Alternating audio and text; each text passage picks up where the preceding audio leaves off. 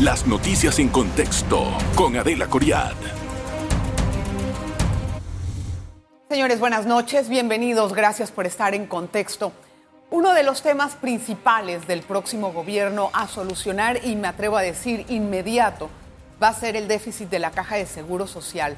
No solamente por el impacto de los ingresos que va a dejar de percibir a raíz del cierre de la mina, sino también porque esto va a tener en el futuro pues, eh, una afectación en las finanzas públicas al ser el gobierno quien tiene que, pues, que darle el dinero a la caja de seguro social para poder cumplir con los compromisos. No solamente es el programa IBM el que ya está en déficit. Hoy vamos a conversar con uno de los directivos de esta institución, Camilo Valdés, que está en la junta directiva y nos va a explicar cuál es la situación y pues aproximadamente cuáles son los planes que tiene esta entidad. Gracias por estar con nosotros. Bienvenido, don Camilo. Gracias, Adelita. Siempre es un placer estar aquí Al contigo. Contrario, muchísimas gracias. Eh, bueno, don Camilo, empezaríamos tal vez por definir en este momento cuál es el estado financiero de algunos programas de la Caja de Seguro Social. Sí, bueno, eh, los cuatro programas de la Caja del Seguro Social, que como todos sabemos son el, IBM, que es el que está más en la mente de todos los panameños, eh, el de riesgos profesionales, el de administración y, finanzas, así como también el de eh, enfermedad y maternidad, están en situación muy crítica. De esos cuatro programas, según la información que nosotros recibimos en la Junta Directiva, tres están en un déficit. Como todos sabemos, el del IBM, sin embargo, aunque no se habla mucho de eso o, no se comenta mucho de eso, el de riesgos profesionales también tiene un déficit, que ya va por el orden de entre los 20, 30, 40 millones de dólares aproximadamente. Y que hay que ponerle mucha atención porque así me imagino comenzó el del IBM en su momento. Y además, el de administración y finanzas eh, también está en un déficit. ¿De cuánto? Eh, entiendo yo por la documentación que se nos ha proporcionado que está cerca de los 500 millones de dólares de déficit.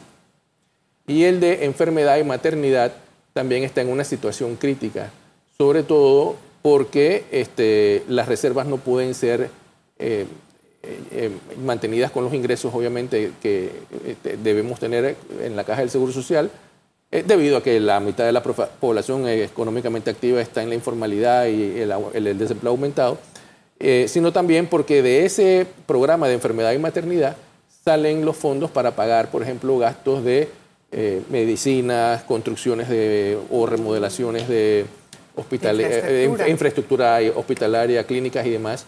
Y está, bueno, en una situación crítica. ¿Y en cuánto está el de enfermedad y maternidad? El de enfermedad y maternidad, realmente, de, de lo que yo entendí sobre la información que nos han dado, todavía no está en déficit, pero está en una situación crítica que podría estarlo próximamente. ¿Cuánto es el déficit del IBM? El IBM para el año 2022 creo que va a tener un déficit de alrededor de 650 millones de dólares. 24, 2024. exacto. Entonces habrá que pedir al Banco Nacional que eh, eh, del fideicomiso salga ese monto para eh, llenar ese, ese ¿2.600 millones? De ese déficit. No, el de los 649 millones creo que es. Pero, obvia, pero obviamente las, las, las pensiones, el pago de las pensiones representan entre 2.500 a 3 mil millones de dólares al año. Eh, y todos sabemos que se tienen fondos para pagar, creo que son mil millones de dólares de esas pensiones, por tanto el gobierno de alguna manera tendrá que buscar los fondos para poder llenar ese espacio, ese déficit de 2 mil millones de dólares para poder pagar las, las pensiones en el año 2023. ¿Y, cómo se cubren los 500 millones de, de, administración y el de riesgos que lleva como 30, vamos a poner? Bueno, eso, eso no sabría eh, explicártelo. Yo no soy financista, soy abogado, eh, pero esos son los números que yo vi en una documentación que nos hizo llegar a la Junta Directiva el director general de la Caja de Seguro Social. Eh, yo me imagino que prontamente el, el equipo de, de ejecutivos de la administración nos explicarán eh, a qué se debe ese déficit y cómo se va a llenar el mismo o cuáles son los planes a futuro para poder contrarrestar esta situación. Como vemos, no solamente es el IBM, que es el que está en la mente de todos los panameños, o sea, hay dos programas más, Administración y Finanzas y Riesgos Profesionales, que ya también están en déficit. No tan grave como el del IBM, pero, que también están en déficit eh, y que hay que prestarle atención a ese tema. Pero ¿no? 500 millones me parece una cifra demasiado considerable. Eh, Es- más, es- eh, una es muy cifra sumamente importante, es todo el dinero del mundo. Por eso es que eh, muchas personas eh, hemos quedado sorprendidos de que a, a pesar de que durante el mes de agosto, septiembre de este año, la Junta Directiva decidió reestructurar el diálogo Sí. de manera tripartita, Pero no quedó en nada. y no ha quedado en nada. Supuestamente se debió haber abierto, que creo que se hizo, pero todavía no se ha decidido nada al respecto, eh, un periodo de postulaciones para todas aquellas personas que quisieran ser el nuevo facilitador, ya que el del diálogo original renunció. Eh, no sé cómo ha quedado eso y este, no se ha fijado una nueva fecha para darle reinicio a ese diálogo que nunca debió haberse detenido, porque como podemos ver con los números que les acabo de compartir, eh, el IBM no es el único problema que tiene la Caja del Seguro Social. Pero a ver, don Camilo, yo quiero entender una cosa. Estos números se basan en las finanzas internas de, la caja. Sí, exacto. De acuerdo.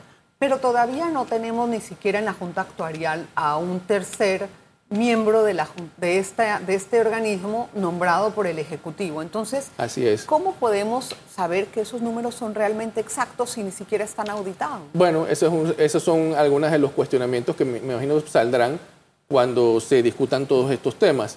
Y efectivamente, todavía, eh, si la memoria no me falla, no se ha nombrado el tercer miembro de la Junta Actuarial, que son los, son los actuarios externos de la Caja Sí. del Seguro Social, porque la institución sí tiene un equipo de actuarios internos. Eh, son tres, eh, evidentemente falta uno. Desde hace mucho tiempo se han enviado notas al Ejecutivo, que es quien lo nombra, eh, para ese tema. Yo recuerdo que en su momento la expresidenta Aida Michel de Maduro lo hizo. Estoy seguro que el actual presidente Fernández Méndez también lo ha reiterado, pero lo cierto es que no lo han nombrado. Lo que sí sé es que se adelantó mucho en cuanto a las postulaciones. Entiendo que hay cuatro personas que han presentado sus currículums y sus papeles, eh, y de esas cuatro personas saldrá eh, prontamente, espero, eh, el tercer actuario, que son nombrados por un periodo de nueve años. Pero eso pasó hace Hace mucho meses, tiempo. sí. o sea, años. Yo creo que fácil un año que yo Por- tal vez me acuerdo. por lo o menos. estoy mal. Por lo menos, más o menos, sí, aproximadamente. No, pero, pero entonces, ¿qué y- pasa? Bueno, el, el órgano ejecutivo es el que tiene que nombrarlo, ¿no?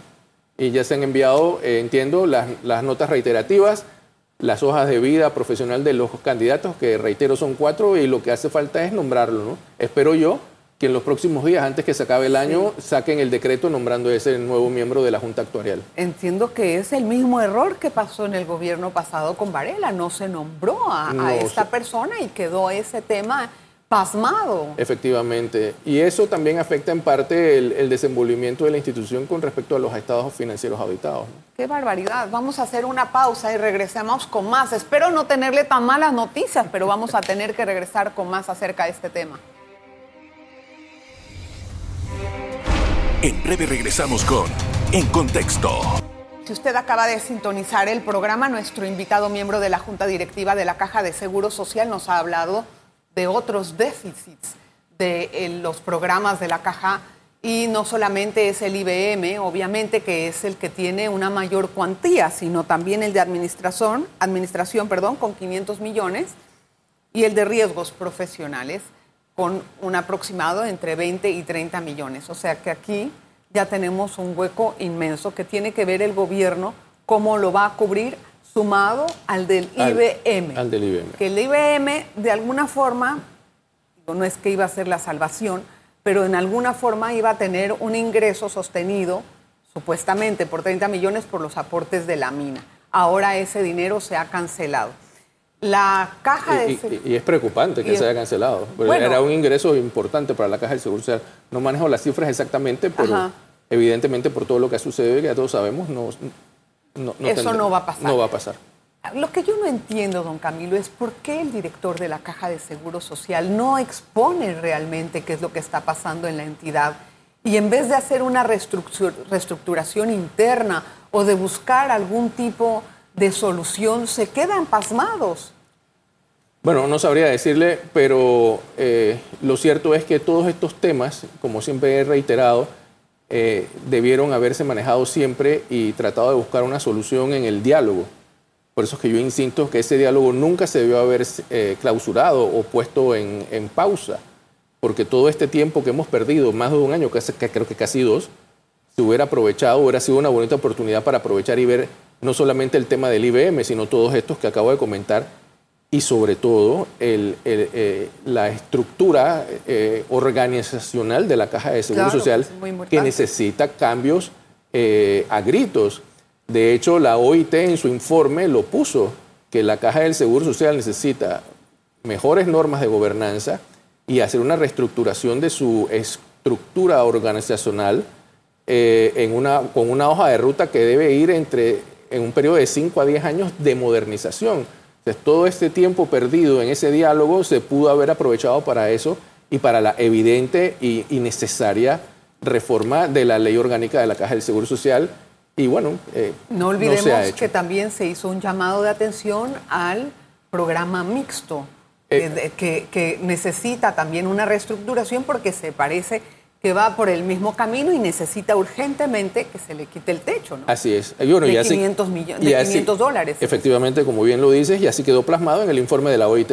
Ahora, ¿qué es lo que eh, se va a plantear o hay algún plan dentro de la caja con respecto a estos faltantes? Yo me imagino que habrá un plan para eso.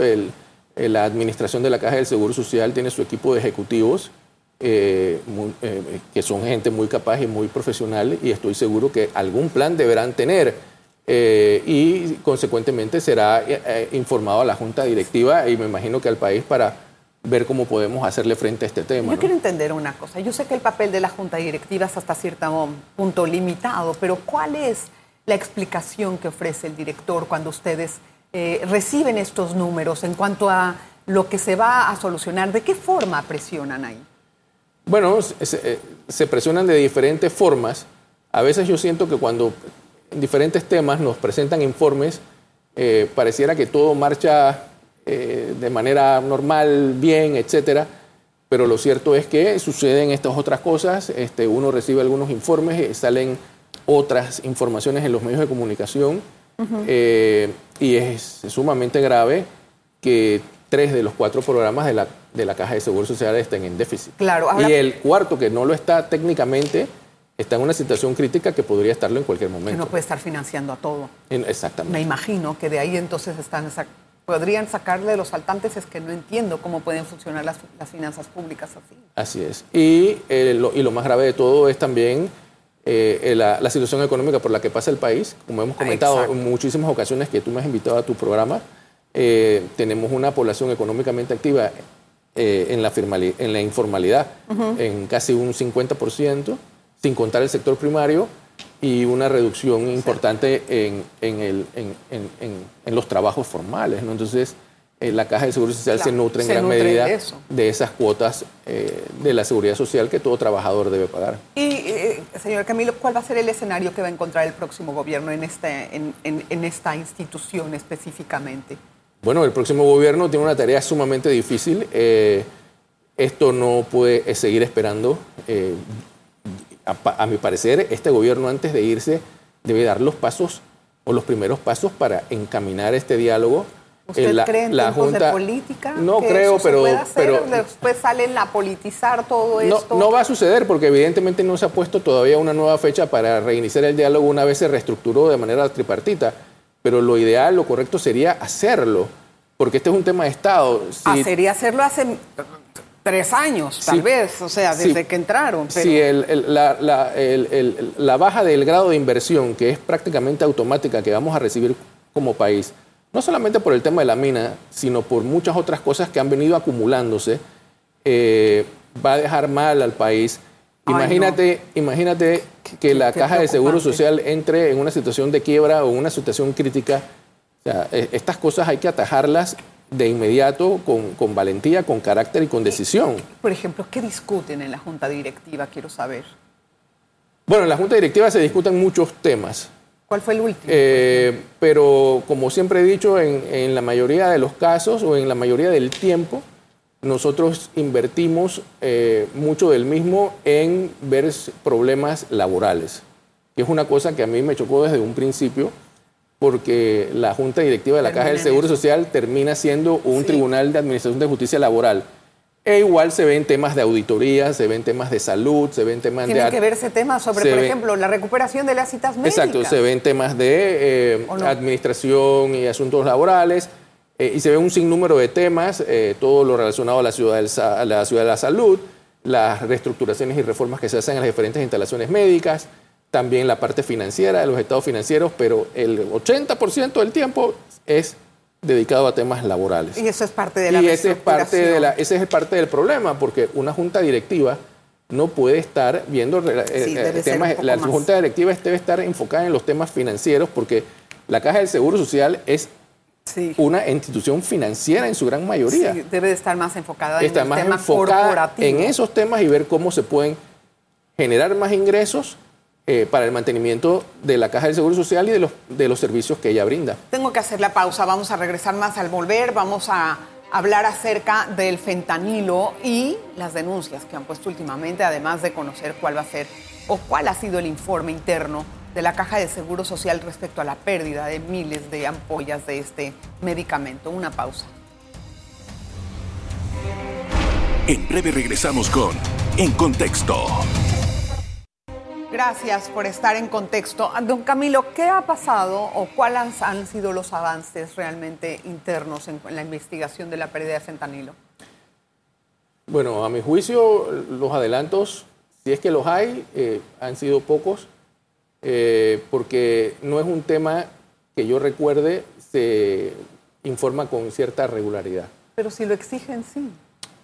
Bueno, yo lo he pedido y, y- y cuando se pide lo informan, pero básicamente lo que hacen es hacer un relato de cosas que ya uno sabe, porque sale a veces más información en los medios de comunicación de lo que nos informan los, los funcionarios de la administración de, de la Caja del Seguro Social, y ellos se amparan en el hecho de que las investigaciones tienen que guardar cierto grado de confidencialidad y todo, eso yo lo comprendo como abogado, más que nada o sobre todo en la, en- en la investigación que maneja el, el, eh, perdonen, el Ministerio Público, porque el fentanilo trajo como consecuencia dos tipos de investigación.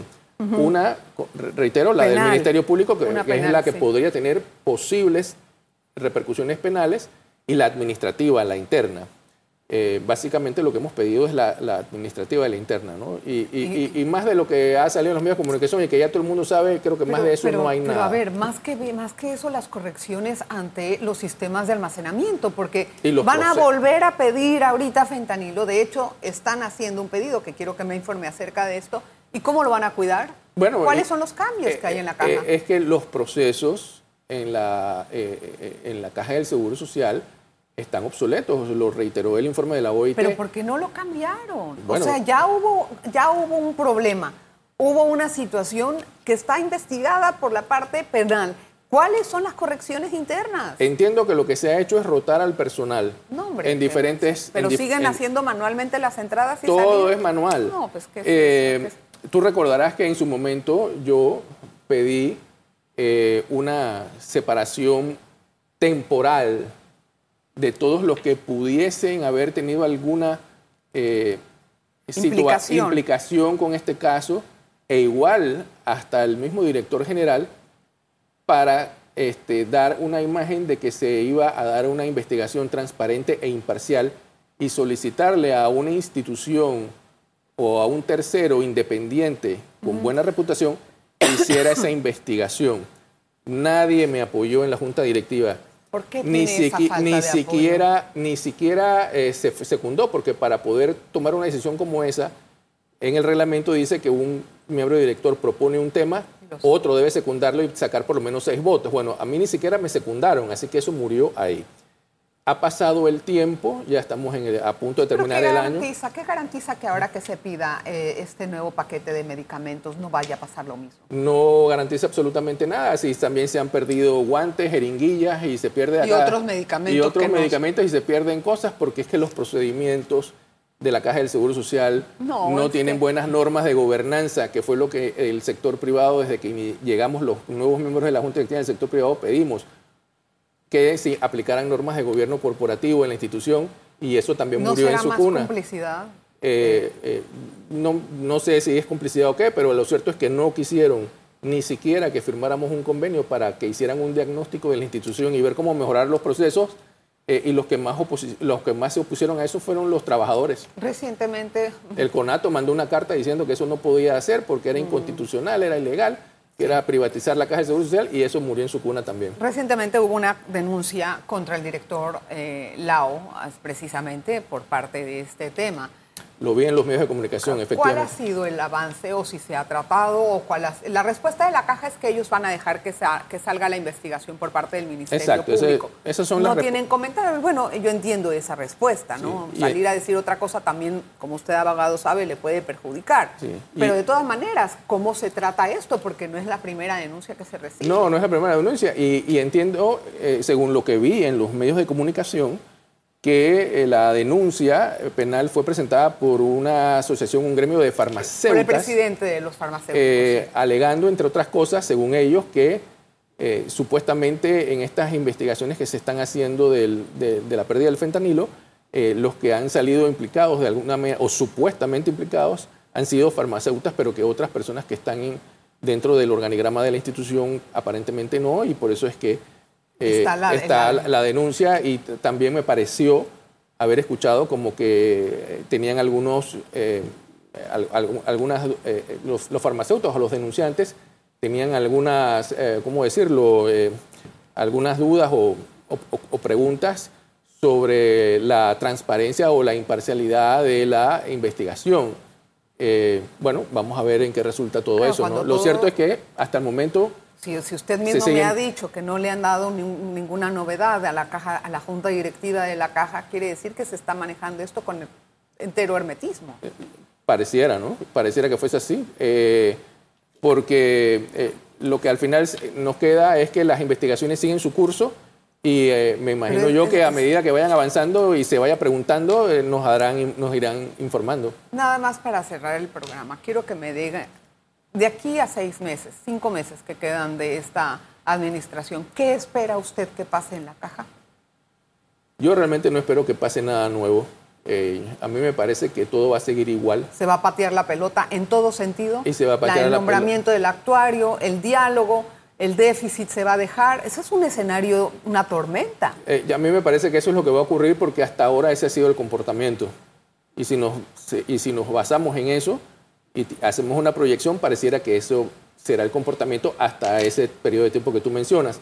Lo del actuario quizás puede que salga en algún momento próximo, ojalá así sea, porque como te comenté, ya hay una lista de cuatro candidatos para ese, para ese Sí, cargo. pero igualmente, ¿cuál va a ser el desempeño de esa persona? Porque yo creo que en unos meses no sé si se puede tener un análisis eh, financiero, no sé, no soy actuaria. No, yo- sí, no, evidentemente eso tomará su tiempo, pero por lo menos daría una señal de que algo se ha hecho, porque andamos sin el tercer actuario desde hace muy buen rato. Yo sé. Y eso son cosas que realmente no deberían tomar Desal- mucho tiempo si sobre, si sobre todo ya hay un número de cuatro personas interesadas en el cargo, hombre, busquen el mejor currículum, el que más experiencia tenga y eso- nombren a esa persona, ¿no? Eso pareciera, eh, pareciera ser como que no voy a nombrarlo para que no se diga exactamente qué es lo que está pasando y no me caiga a mí el problema y que lo siga el otro. Y como tú bien has comentado, desastre. estamos en un periodo electoral.